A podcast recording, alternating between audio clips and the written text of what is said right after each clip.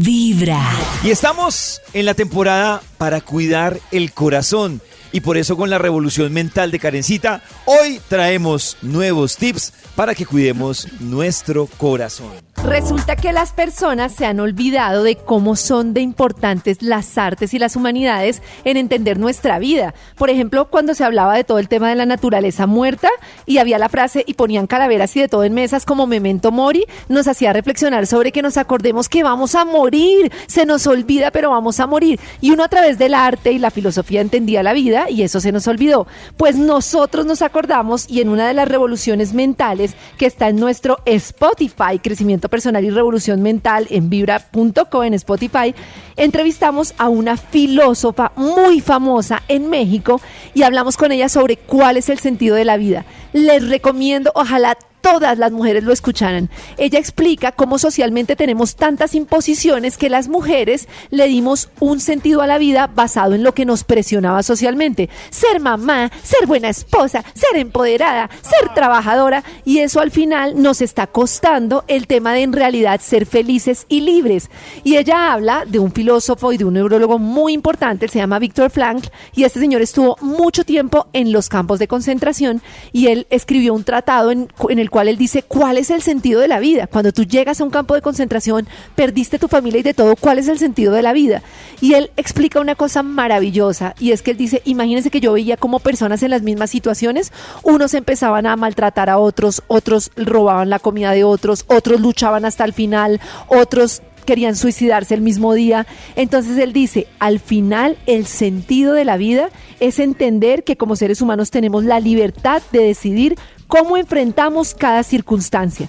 El límite está en mi intelecto, porque muchas personas, ante un despido de un trabajo, ante una separación, ante un desamor, ante un amor imposible, todos toman reacciones diferentes. Y yo puedo entender que yo soy libre no en la medida en que siga la sociedad, sino en la medida en que entiendo que yo puedo saber con qué actitud enfrento cada cosa que me sucede en la vida.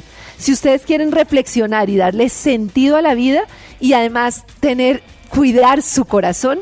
Nada para cuidar su corazón como darle sentido a la vida y les recomiendo esta súper entrevista con Aralia Valdés. Con ese, con ese eh, llamado que Carista hacía al principio para las mujeres, que me parece súper importante, yo leía una vez que, que me parece súper útil y es que dicen que uno de los grandes problemas que tienen las mujeres hoy en día es que se están obligando ellas solitas a ser pluscuamperfectas. Entonces, pluscuamperfectas como mamás, como Sí. trabajadoras, Sí, sí, como esposas, y se vuelve una presión en la que sienten que si fallan en una cosa, están fallando como mujer. Y, y es esa exigencia de lo que dice Karencita, y esa presión de, listo, soy buena mamá, pero fallé como esposa, no, mal, mal. Y, y me, pues eh, creo que esa, ese autosabotaje es lo que tiene eh, a las mujeres en esos dilemas de, de, pues, de lo que Ay. dice Karencita. De que Y es- Pollito, yo no quiero respetar el concepto de empoderada, pero yo me preocupo mucho, muchas veces cuando yo voy a un evento de Vibra, se me acerca mujeres y yo por eso soy súper sincera en cómo vivo yo la vida con dificultades por el hecho de no tener claridad mental y dejarme presionar y la, la viví hace mucho tiempo.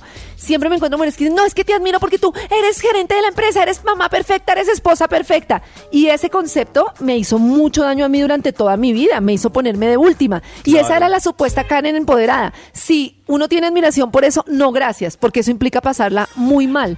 Es mucho mejor decir, no, no quiero ser perfecta, no complazco a las personas, hago lo que yo quiero y entiendo que tengo límites.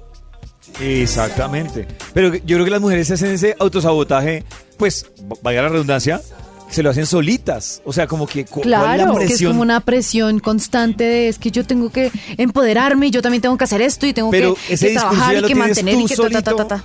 Ese discurso Pues te lo montaste ya solita. ya pero lo monta uno, pollito, pero sí, Sí. tiene mucha presión social, porque uno no, no, no es consciente, por ejemplo, todos los comerciales en donde salen las mamás sonrientes y perfectas y uno ve eso desde niño, eso te hace pensar inconscientemente que si no eres una mamá feliz con tu hijo, y uno pues con su hijo no está feliz todo el tiempo, a mí mis hijas me mechonean, me cascan, se paran, pues no, no lo estoy.